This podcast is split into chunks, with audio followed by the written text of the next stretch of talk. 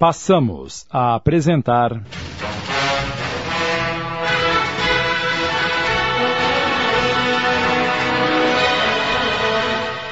Confidências de um Inconfidente. Adaptação de Amilcar Delchiaro Filho. Coordenação de texto, Sidney Carbone.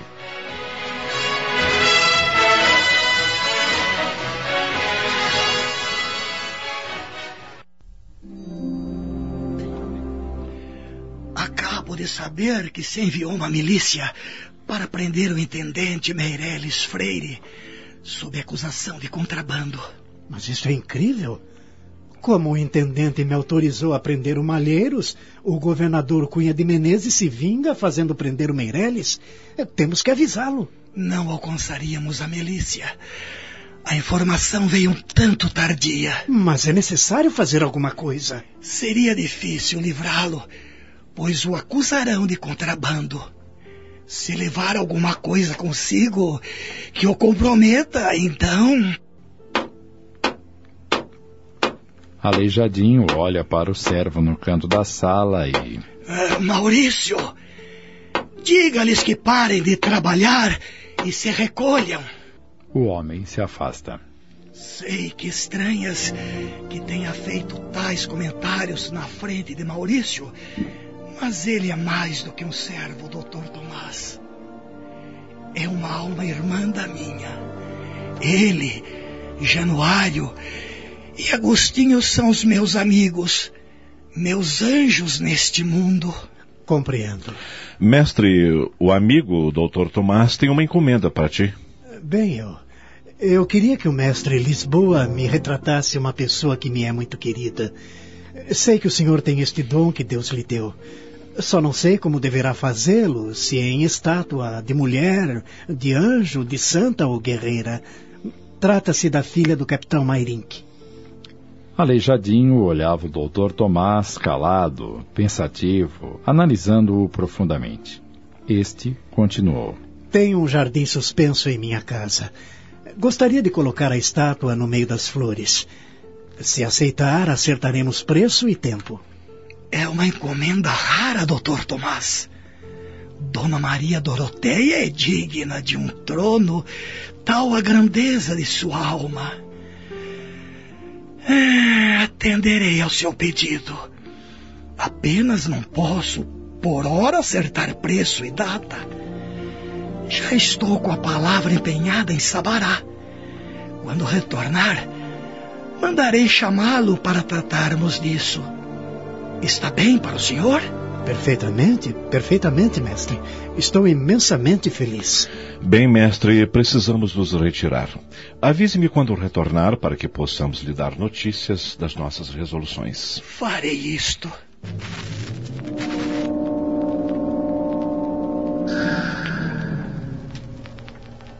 Ao chegar à casa de Cláudio, o movimento era grande, pois haviam encontrado o corpo de um negro morto em frente. Tomás tomou todas as providências para poupar o amigo de novas emoções, pois dois dias depois aconteceria a reunião na casa de Cláudio.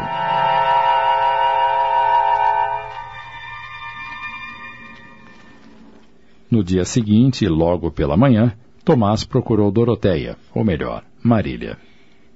Doutor Tomás, tão cedo? Nunca é cedo para que um homem seja feliz ao ver tão linda criatura. É hora. Seu tio, o capitão, estão em casa? Papai está em Santo Antônio. Quanto ao meu tio, se quiser falar com ele, mandarei chamá-lo. Sim, preciso falar-lhe na presença da senhorita. A moça ordenou a uma serva que fosse chamar o tio. Soube que o doutor esteve em São João del Rei. É verdade. Fui visitar o mestre Lisboa. O aleijadinho? Ele mesmo. Fui lhe encomendar um serviço e estamos quase acertados. Temos uma ermida feita por ele e um nicho na fazenda das goiabas. Papai aprecia muito o gênero do senhor Francisco Lisboa. Suas obras arrebatam a gente. Gosto dos anjinhos. Tem um jeito matreiro e alegre das crianças. Covinhas no queixo, cabelos anelados. É, o mulato é um grande artista. Pode-se saber o que foi encomendar-lhe? Nesse instante, o senhor João Carlos da Silva Ferrão chegou cumprimentando Tomás. Sem delongas, o rapaz pediu-lhe a mão de Doroteia, que, inquirida pelo tio, aceitou em ser-lhe noiva. Porém, havia um problema. A lei impedia que o ouvidor casasse com alguém da terra onde servia, mas Tomás contava em ser transferido brevemente. O tio da moça via com bons olhos o pedido, mas seria preciso consultar o pai dela, o capitão, embora tivesse a certeza de que ele aprovaria o pedido.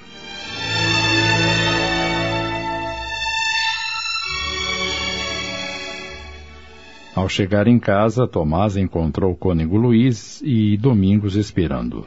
Cláudio chegou nesse momento e isolou-se com o rapaz. O que aconteceu? Acabo de saber com certeza. Prenderam Meirelles. Sob que pretexto? Contrabando. Levava ouro no alforge. Talvez ele estivesse trazendo ouro para reforçar o que vínhamos juntando para o movimento. Ou, na falta deste, os soldados podem ter colocado em seu alforge. É o cúmulo. Não podemos ter sossego nestas terras. Isto é coisa de Cunha Menezes. É uma advertência a nós outros. Convém que viajemos o menos possível sozinhos. Peça licença a esses senhores e vamos ao palácio ver o que podemos fazer. Vamos perder tempo e passar por dissabores. Cunha de Menezes não conhece outra lei que não seja a sua vontade. É mesmo assim, precisamos tentar. Ninguém mais está seguro nessas terras e estradas. Tratam-nos como escravos. Basta uma denúncia, por mentirosa que seja, com testemunhas compradas, e lá vai o pobre curtir cadeia, processo e sentença. Ao chegarem ao palácio, tiveram a decepção de saber que o governador se retirara para o aprazível sítio de propriedade do governo.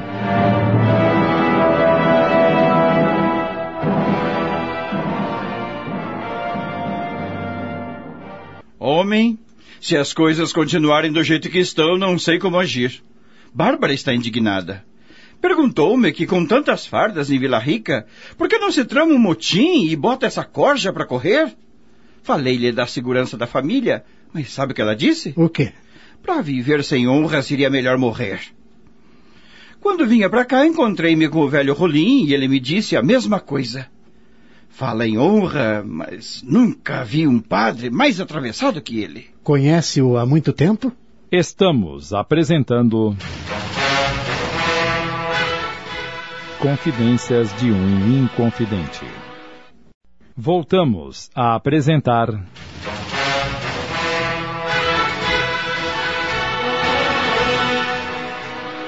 Confidências de um Inconfidente. Adaptação de Amilcar Delchiaro Filho. Coordenação de texto, Sidney Carbone.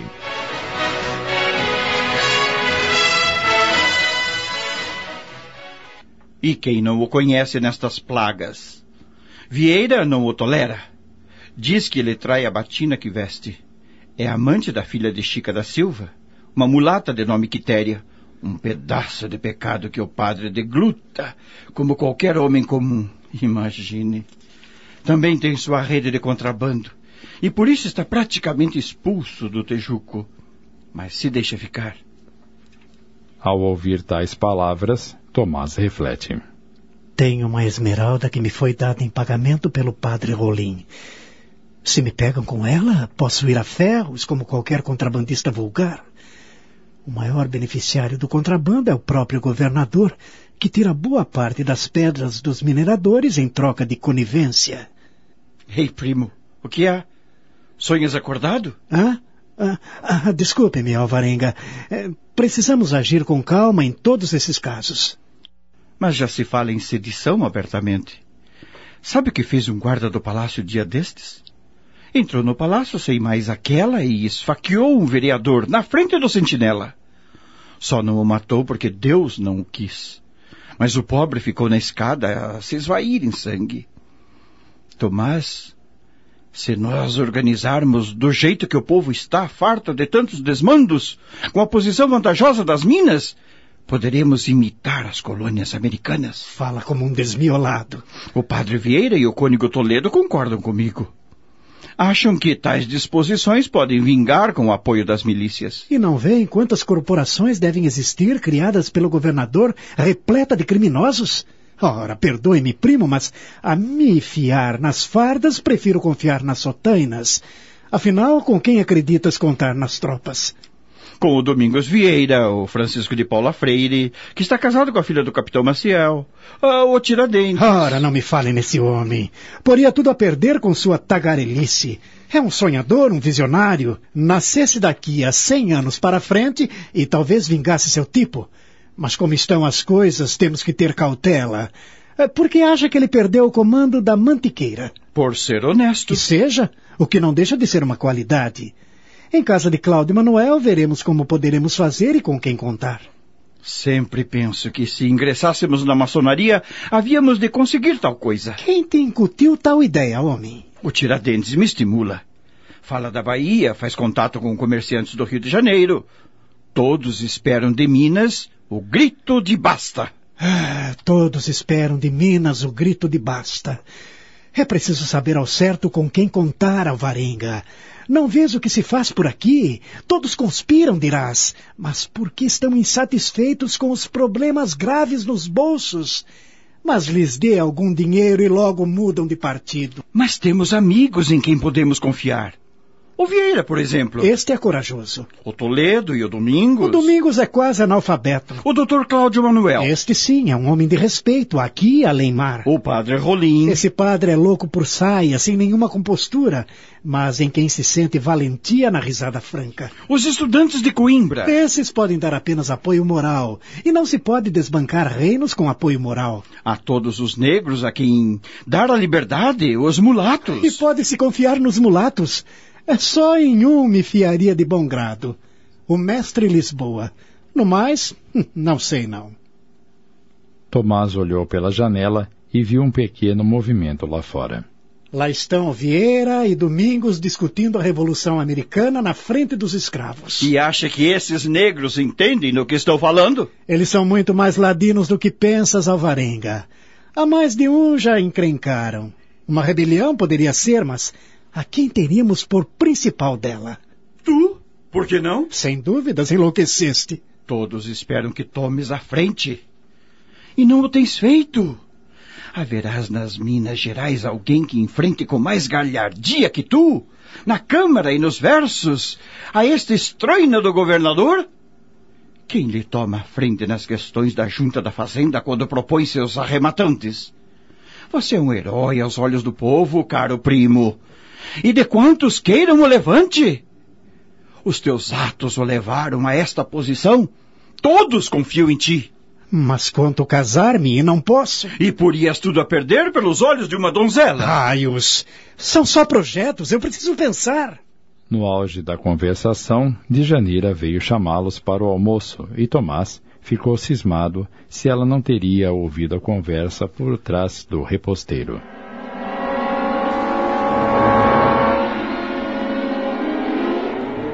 Depois do almoço, uma escrava da casa de Doroteia veio trazer-lhe um bilhete. Tomás leu, encantado.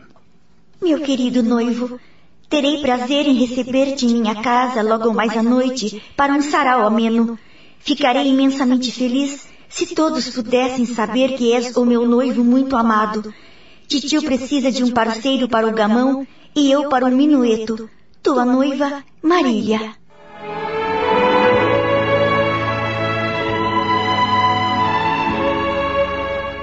A importância deste relato é nos mostrar a realidade sociocultural e humana no Brasil durante o século XVIII. A escravidão, a nobreza ditatorial, as injustiças governamentais e tantos outros aspectos do sistema de vida nessa época. Duzentos anos se passaram e podemos sentir claramente como o pensamento humano avançou nos conceitos de direitos humanos, justiça social, etc. O ser humano, dentro desse ambiente egoísta e impositivo dos que tinham o poder, quase sempre agia com hipocrisia e falsidade para livrar-se de dificuldades ou desejar posicionamento melhor na sociedade. O poeta Tomás Antônio Gonzaga, espírito desencarnado na época e vivente de muitos desses episódios, nos dá seu testemunho da luta de tantos companheiros participantes desse período marcante de nossa história. É verdade que ainda hoje muitos ainda se deixam envolver por esses enganos terríveis, mas as leis humanas hoje já preservam muitos direitos e valores que foram conquistados com o sacrifício de muitos missionários. Os próximos capítulos nos mostrarão as consequências imediatas dessas atitudes lamentáveis de seres humanos ainda muito atrasados na evolução espiritual. Acabamos de apresentar. Confidências de um Inconfidente. Minissérie em 15 capítulos, adaptação de Amilcar Delchiaro Filho, da obra de Mariluza Moreira Vasconcelos, ditada pelo espírito Tomás Antônio Gonzaga. Coordenação de texto, Sidney Carbone.